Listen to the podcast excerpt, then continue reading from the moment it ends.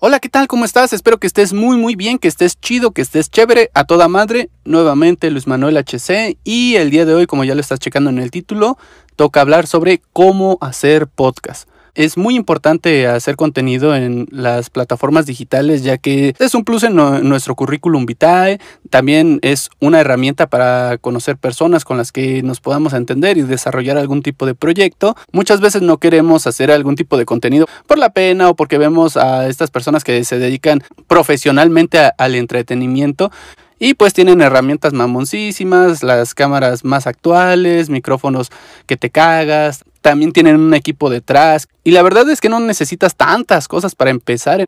Recordemos que todos tenemos habilidades, talentos y vivencias que otros no. Siempre va a haber personas que sepan menos que uno, así que no te desanimes. Ok, te quiero platicar de lo que es domingo por la tarde. Para mí el día más aburrido de la semana es el domingo desde que tengo memoria. Es un día lento, sin nada de noticias, sin nada de entretenimiento y es por eso que decidí hacer esta pieza de contenido para que se consuma exclusivamente el domingo por la tarde.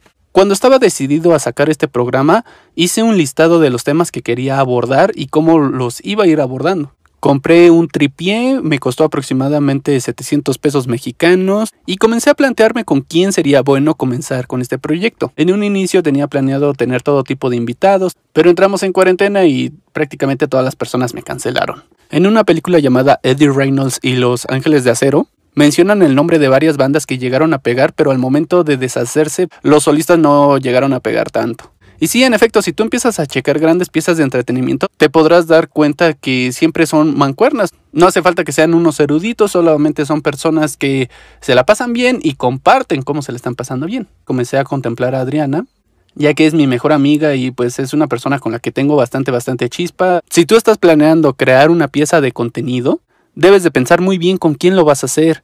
Que esa misma persona tenga la misma visión o una visión similar que sea una persona responsable, que sea una persona con la que tengas mucha chispa, que sea una persona que también le apasione lo que se está haciendo.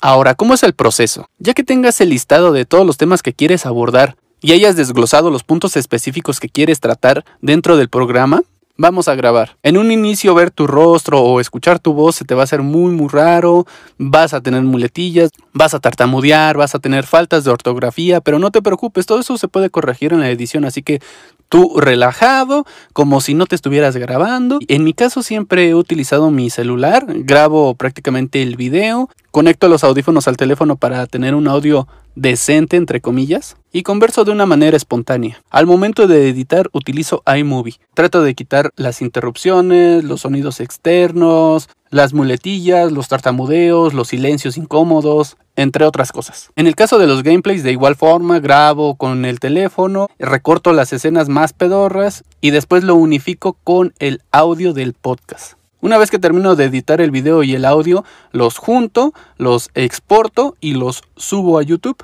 Por lo general no los publico enseguida, dejo descansar esos episodios unos días en lo que hago otros. Después de un lapso de tiempo que considero pertinente, reviso esos episodios y corrijo lo que se tenga que corregir. Si es que el capítulo me agrada y me gusta, ahora sí lo publico.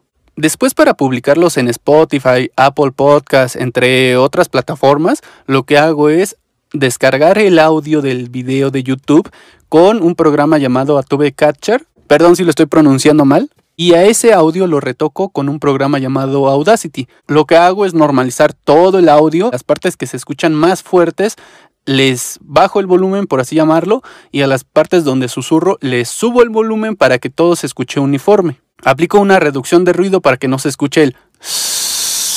Y al final hago una especie de dobler copiando la pista y paneándola para que se escuche contundente. El audio se tiene que exportar MP3 porque las plataformas no te aceptan que sea WAV y demás. Para subir este episodio a Apple Podcasts, a Spotify, entre otras plataformas, utilizo Anchor. Hay muchos tutoriales que puedes ver para saber cómo se utiliza Anchor. Realmente es súper fácil, súper rápido. Te dejo unos en la descripción. Una vez publicado, me olvido de ese episodio y enfoco toda mi energía en los nuevos temas. Ahora, las estrategias que puedes emplear para que tu podcast comience a aparecer en el mapa, por así llamarlo, es hacer colaboraciones con personas que comparten tu mismo nicho. También puedes hablar de temas actuales, polémicos o de gran interés. Evita subir contenido basura o que no vaya con tu personalidad. Trata de que todos tus capítulos sean interesantes, que valgan la pena. Antes de publicar tus podcasts, revísalos y si tú no consumirías ese contenido, mejor ni lo subas. Trata de que tu programa sea lo más atemporal posible y pues eso sería todo. Muchas gracias por escuchar. Excelente noche. Hasta luego. Bye.